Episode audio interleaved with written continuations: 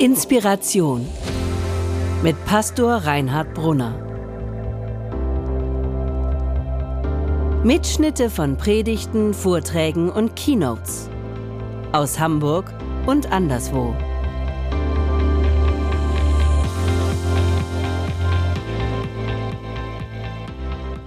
Leute, Jesus verändert Leben bis heute. Jesus verändert Leben bis heute. Nicht nur damals in der Bibel, sondern bis heute. Wenn Jesus mein Leben nicht verändert hätte, würde ich heute nicht hier stehen. Klarer Fall. Wenn Jesus dein Leben nicht verändert hätte oder dabei wäre, es zu verändern, wärst du heute nicht hier. Sondern, keine Ahnung, irgendwo im Stadtpark oder an der Ostsee gibt eine, net, eine Menge netter Plätze. Hä? Auch nicht schlecht, auch nicht schlecht. Aber hier ist auch nicht schlecht, werdet ihr gleich sehen. Hier wird heute. Musik war auch schon mal gut, Axel. Das hat sich eigentlich auch schon mal gelohnt. Also Jesus verändert Leben. Das Kreuz ist Ort der Lebenswende bis heute. Deswegen macht es auch wenig Sinn, es in bayerische Amtsstuben verschwinden zu lassen und da einfach hinzuhängen und uns gut sein zu lassen, hat man seine Pflicht erfüllt, sondern das Kreuz gehört in unser Herz, weil es unser Leben verändert, weil es unser Leben erneuert und unserem Leben eine neue Wendung gibt bis heute. Darüber haben wir gesprochen, die letzten Church Brunch Gottesdienste vor Ostern, an Ostern, nach Ostern. Heute ist die letzte, letzte Predigt zu diesem Thema. Wir haben über Pilatus gesprochen. Wir haben über Maria gesprochen. Wir haben über Thomas gesprochen. Heute werden wir über Petrus sprechen. Sie alle haben durch die Begegnung mit Jesus, durch die Begegnung mit dem Kreuz, mit dem Jesuskreuz eine, eine Lebenswende erfahren. Letzten Sonntag haben wir hier schon erwähnt, mit Jürgen ging es um Thomas. Wir erinnern uns, die, die da waren, für die, die nicht da waren, zum kurzen Einstieg, den Textzusammenhang. Wir haben darüber gesprochen, dass Jesus nicht genervt war von Thomas, der ankommt und sagt, Moment mal, ich habe da, ich habe da so ein paar Zweifel bei dieser Auferstehungsstory. Jesus ist nicht genervt von unseren Zweifeln von unseren kritischen Fragen. Jesus ist nicht genervt. Im Gegenteil, wir, wir hören in dieser wunderbaren Geschichte, wo wie so ein Fokus, diese ganze Auferstehungsbegeisterung ist überall los, ja, und wie ein Fokus dieses Zwiegespräch zwischen Jesus und Thomas, der mitten in diesem ganzen, wow, Jesus ist auferstanden, sich diesem Thomas widmet mit seinen kritischen Fragen, mit seinen Zweifeln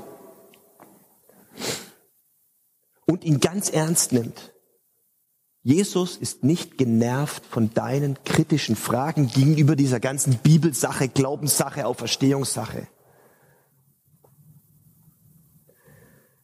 Und mehr noch, diese kritischen Fragen, diese Zweifel von Thomas werden durch die Begegnung mit Jesus nicht, ähm, nicht nur für Thomas zu einem Ort einer Lebenswende für seinen Glauben, sondern für die ganze Jüngergemeinschaft eine Ressource, wo die Sache nochmal tiefer reingeht, nicht nur bei Thomas, sondern für alle.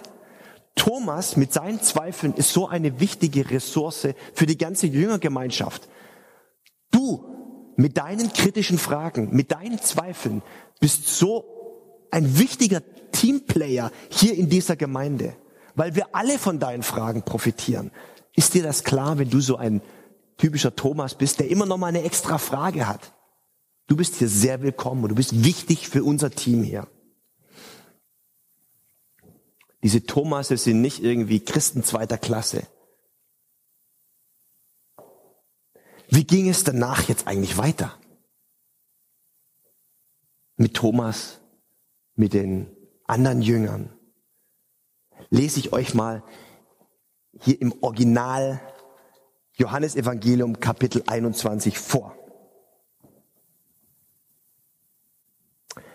Später zeigte sich Jesus seinen Jüngern noch einmal am See von Tiberias. Das ist ein anderes Wort für See Genezareth. Das geschah so. Einige von ihnen waren dort am See beisammen. Simon Petrus, Thomas, der auch Zwilling genannt wurde, Nathanael aus Kana in Galiläa, die Söhne von Zebedeus und zwei andere Jünger. Simon sagte zu den anderen, ich gehe fischen. Wir kommen mit, sagten sie. Und gemeinsam gingen sie zum See und stiegen ins Boot, aber während der ganzen Nacht fingen sie nichts. Es wurde schon Morgen, da stand Jesus am Ufer. Die Jünger wussten aber nicht, dass es Jesus war. Er redete sie an und sagte, Kinder, habt ihr nicht ein paar Fische? Nein, keinen einzigen, antworteten sie. Sagte er zu ihnen, werft euer Netz an der anderen, an der rechten Bootseite aus.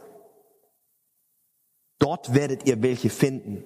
Klammer auf, als ob das einen Unterschied macht, ob ich, ne? Werft euer Netz an der rechten Bootseite aus, dort werdet ihr welche finden. Sie warfen das Netz aus und fingen so viele Fische, dass sie das Netz nicht ins Boot ziehen konnten. Die, der, der Jünger, den Jesus besonders lieb hatte, sagte zu Petrus, es ist der Herr. Als Simon Petrus das hörte, warf er sich das Obergewand über, band es hoch und sprang ins Wasser. Er hatte es nämlich zum Arbeiten abgelegt. Die anderen Jünger ruderten das Boot an Land. Es waren noch hundert Meter und zogen das Netz mit den Fischen hinter sich her. Als sie an Land gingen, sahen sie ein, ein Holzkohlefeuer mit Fischen darauf. Auch Brot lag dabei. Sagte Jesus zu ihnen, bringt noch ein paar von den Fischen, die ihr gerade gefangen habt. Simon Petrus ging zum Boot und zog das Netz an Land. Es war voll von großen Fischen, genau 153. Als, aber das Netz riss nicht, obwohl es so viele waren. Jesus sagte zu ihnen, kommt her und esst. Keiner von den Jüngern wagte zu fragen, wer bist du? Sie wussten, dass es Jesus war. Jesus trat zu ihnen, nahm das Brot, verteilte es unter sie, ebenso die Fische. Dies war das dritte Mal, dass sich Jesus seinen Jüngern zeigte, seit er auferstanden war.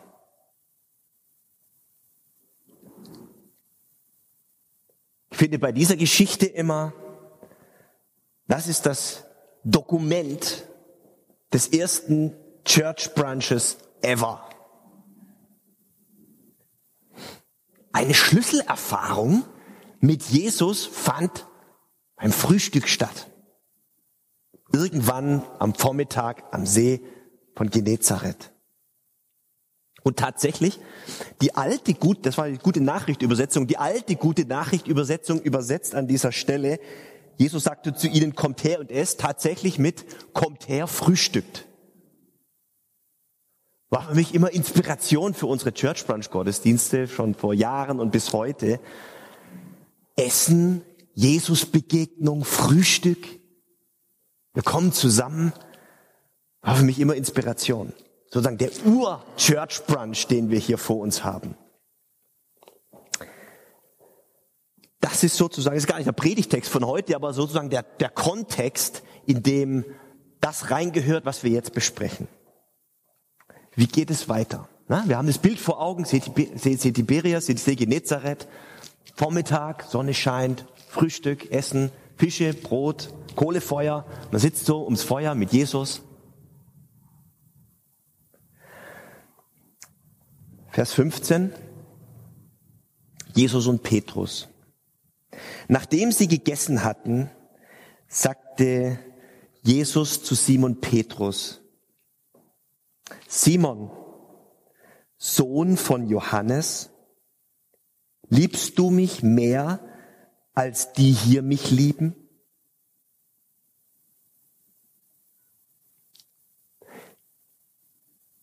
Ihr habt es vor Augen. Sie sitzt so im Kreis um das Feuer, wird durcheinander geredet, wendet sich Jesus Petrus zu. Vielleicht saß er neben ihm und sagte, Simon, Sohn von Johannes, liebst du mich mehr als die anderen da? Noch vor zwei Wochen hätte Petrus gesagt, na logo, Jesus, aber sicher. Na sicher liebe ich dich mehr als die anderen, als diese Kreisliga-Christen. Ich spiele Champions League, Jesus, weißt du doch. Vor zwei Wochen noch hätte er so geantwortet. Jetzt, 14 Tage später, sagte Petrus, ja Herr, du weißt, dass ich dich liebe. Nichts von mehr als die da. Haben wir noch im Hinterkopf, was da passiert war? Dass Jesus vor der Kreuzigung über seine Kreuzigung, über seinen baldigen Tod gesprochen hatte und Petrus sagte, wenn Jesus, wenn alle dich verlassen, ich nicht, ich werde mit dir gehen, bis ich will für dich sterben. Und Jesus, stelle ich mir vor, seinen Arm auf seine Schulter legte und sagte, Petrus, heute, bevor der Hahn kräht, wirst du dreimal leugnen, mich überhaupt zu kennen. Und genau so war es gekommen. Dreimal verleugnet. Nicht einmal, dreimal. Jesus? Nee, nie gehört. Kenne ich nicht. Nachdem sie drei Jahre miteinander unterwegs waren, drei Jahre lang Wunder erlebt haben, drei Jahre lang Erfahrungen gemacht haben mit Jesus, drei Jahre Begegnung, drei Jahre diese Worte. Jesus? Nee, kenne ich gar nicht.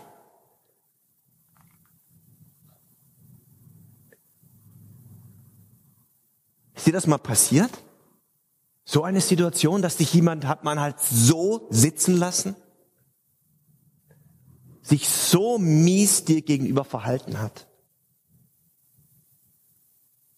Da gab es vielleicht eine feste Abmachung, eine Verabredung. Dann, du, mir ist was dazwischen gekommen diesen Sonntag. Geht leider doch nicht jetzt. Ihr schafft das schon. Sich dann rausgeredet hat. So richtig im Stich gelassen. Totaler Vertrauensbruch. Du dachtest, auf den, auf den kann ich mich verlassen. Hat er nicht gesagt? Hat er nicht zugesagt? Hat er nicht gesagt, also wenn alle, also ich nicht. Und jetzt das. Schon mal erlebt?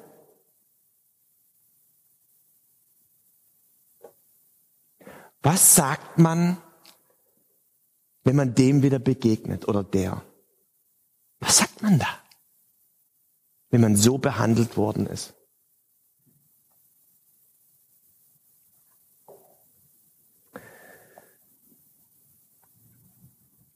Da sagte Jesus zu Simon Petrus, Simon, Sohn von Johannes, liebst du mich mehr, als die hier mich lieben?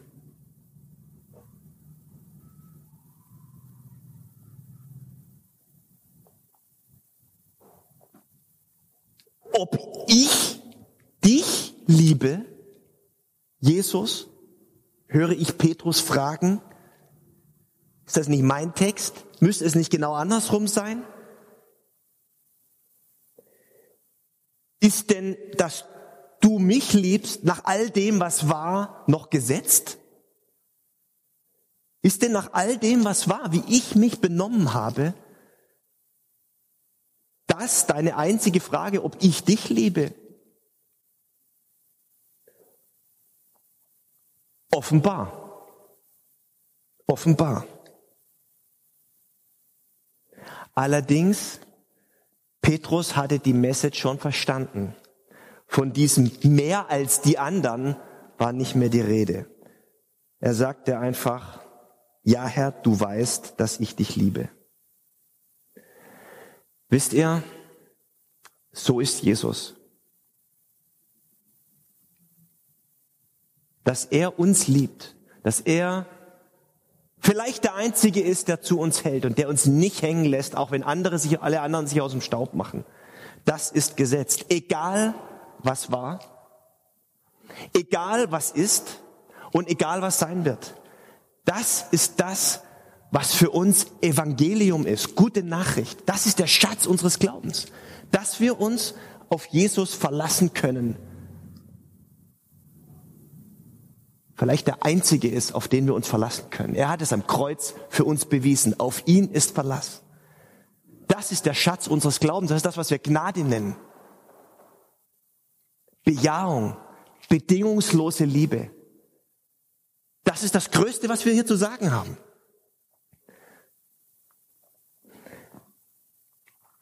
Paulus schreibt im Römerbrief Kapitel 8, diesem wunderbaren Kapitel, mit der Überschrift Nichts kann uns trennen von der Liebe Gottes, äh, Kapitel 8, Vers 7, ab Vers 37. Ich bin ganz sicher, dass nichts uns von seiner Liebe trennen kann, weder Tod noch Leben, weder Engel noch Dämonen noch andere gottfeindliche Mächte, weder Gegenwärtiges noch Zukünftiges, weder Himmel noch Hölle, nichts in der ganzen Welt kann uns jemals trennen von der Liebe Gottes, die uns verbirgt ist in Jesus Christus. Das ist der Schatz unseres Glaubens. Nach all dem, was war, nach all dem, was ist und nach all dem, was sein wird in unserem Leben, auf eins können wir uns verlassen dass Jesus da steht und sagt, dass ich dich liebe, dass ich zu dir halte, dass ich an deiner Seite stehe, das ist gesetzt. Aber was ist mit dir? Was ist mit dir? Was ist mit deiner Liebe? Das ist Jesus. Und das ist umgekehrt, das ist auch seine Frage.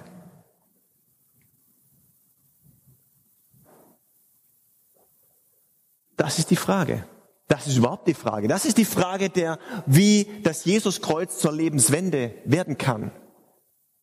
Es ist nicht die Frage, ob er uns liebt, aber ob wir ihn verlieben, äh, lieben, das ist schon die Frage. Im Römerbrief Kapitel 5, Vers 5 schreibt Paulus, unsere Hoffnung aber wird uns nicht enttäuschen. Dass Gott uns liebt, ist unumstößlich gewiss. Seine Liebe ist ja ausgegossen in unsere Herzen. So wie der Becher eben, über den Steffi gestolpert ist. Ist jetzt ausgegossen. War nur Wasser, kein Problem, Steffi.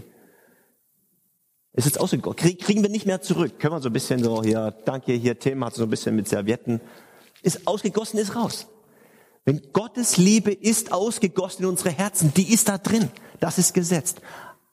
Aber wenn ihr euch jetzt dieses Zwiegespräch vorstellt, Jesus und du, dann ist das seine Frage. Liebst, liebst du mich noch? Lieben ist das wichtigste Wort für Glauben in der Bibel, im, im, im, im Johannesevangelium. Weiß nicht, ob uns das so klar ist. Ich sage immer wieder, wie kann man, was meinen, was meinen wir eigentlich, wenn wir mit, wenn wir über Glauben sprechen? Wir sagen immer, Glauben ist nicht so ein, naja, wir wissen nichts, also glauben wir es eben. Das ist nicht das biblische Wort von Glauben. Das biblische Wort von Glauben hängt vor allem mit Vertrauen zusammen. Pistoio, Vertrauen. Auf etwas vertrauen, auf etwas sein Leben setzen. Das ist Glauben. Aber Johannes hat, Johannes, der, der, der, der Evangelist Johannes, hat noch ein anderes Wort, was er sein Lieblingswort für Glauben ist lieben. Lieben. Im Glauben geht es nicht um Dogmen. Es geht nicht um Dogmen. Es geht nicht um die Kirche als Institution. Es geht nicht um Moral. Vielleicht. Es geht nicht um Bibelstellen, dass man so jede Bibelstelle parat hat, ja, und dick unterstreichen kann. Es geht auch nicht um Bekenntnisse. Es geht, wenn ich es mal sagen darf, mit der Sprache des Johannesevangeliums, es geht darum, Jesus zu lieben. Deswegen diese Lieder hier, habt ihr wunderbar ausgesucht, Axel. Wir kommen vor deinen Thron. Deine Schönheit, Jesus. Nachher singen wir noch sehr passend, ich singe dir ein Liebeslied. Deshalb, weil es darum im Kern der Sache geht. Jesus lieben. Und das ist die Frage von Jesus an uns. Liebst du mich?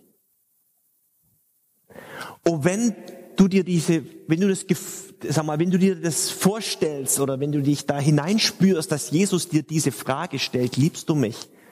Und du eine Antwort suchst, dann schau nicht auf das, was alles schiefgelaufen ist zwischen Jesus und dir.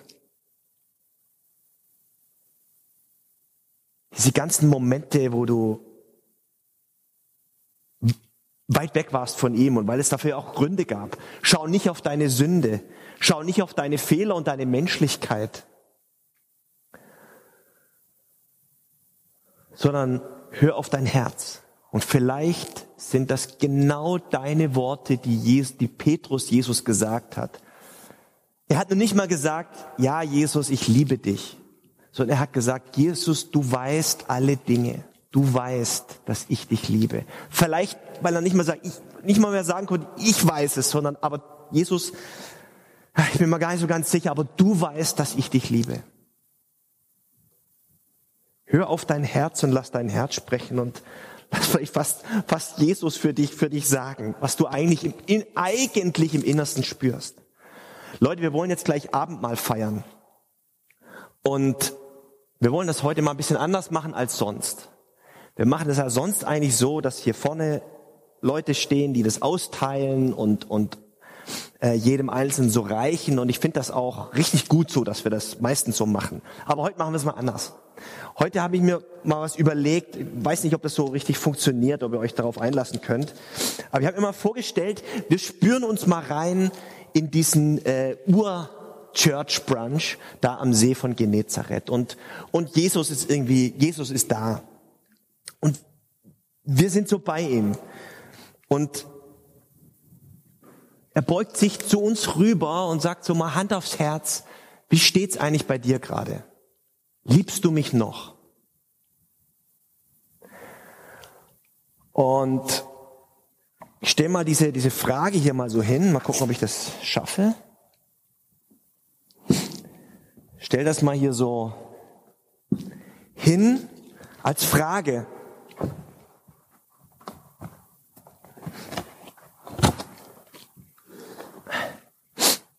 Jesus fragt dich, und dann kommt hier nicht Simon, Sohn von Johannes, sondern dein Name, liebst du mich? Du könntest, wenn wir jetzt gleich anfangen zu singen, dir diese Frage stellen. Sehr persönlich. Und dann könntest, würde ich dich einladen, nach vorne zu kommen. Die anderen warten hier unten und dann gehen Wer mag einzeln hier nach vorne zum Altar? Und bevor du Brot und Wein nimmst, könntest du Jesus antworten in einem stillen Gebet und sagen, ja Herr, du weißt, dass ich dich liebe. Und dann nimmst du Brot und Wein bzw. Traubensaft. Das wäre so die Idee für heute. Dass wir das irgendwie konkret machen worum es geht. In der Nacht, in der Jesus verraten wurde, nahm er das Brot, dankte Gott dafür, brach es und sprach, das ist mein Leib, der für euch gegeben wird. Und nach dem Mahl nahm er den Kelch und sprach, dieser Kelch ist der neue Bund zwischen Gott und euch, die neue Verbindung, das neue Commitment, was Jesus uns gibt. Neue Bund zwischen Gott und euch zur Vergebung eurer Sünden ist dieses Blut vergossen. Und jedes Mal, wenn ihr von diesem Brot esst und wenn ihr von diesem Kelch trinkt, sollt ihr euch daran erinnern, Jesus ist nicht gegen dich, Jesus ist für dich. Machen es jetzt gleich. So wie immer, wir stehen zusammen auf, wir singen und dann kommt einfach nach und nach nach vorne. Wenn es hier eine, äh, eine Schlange gibt, dann bleiben die einen einfach unten, so dass derjenige, der nach vorne tritt, und so ganz allein ist mit Jesus und kurz dieses Zwiegespräch halten kann, sich die Frage auf sich wirken lässt, liebst du mich noch? Und ihr antworten könnt, wie es eurem Herz entspricht. Und wer dann mag, darf Brot und Wein nehmen. Vielen Dank fürs Zuhören. Wenn du mit Reinhard in Kontakt bleiben willst, folge ihm auf Instagram unter rbpastoring. Weitere Infos auf www.pastoring.de. Gott segne dich.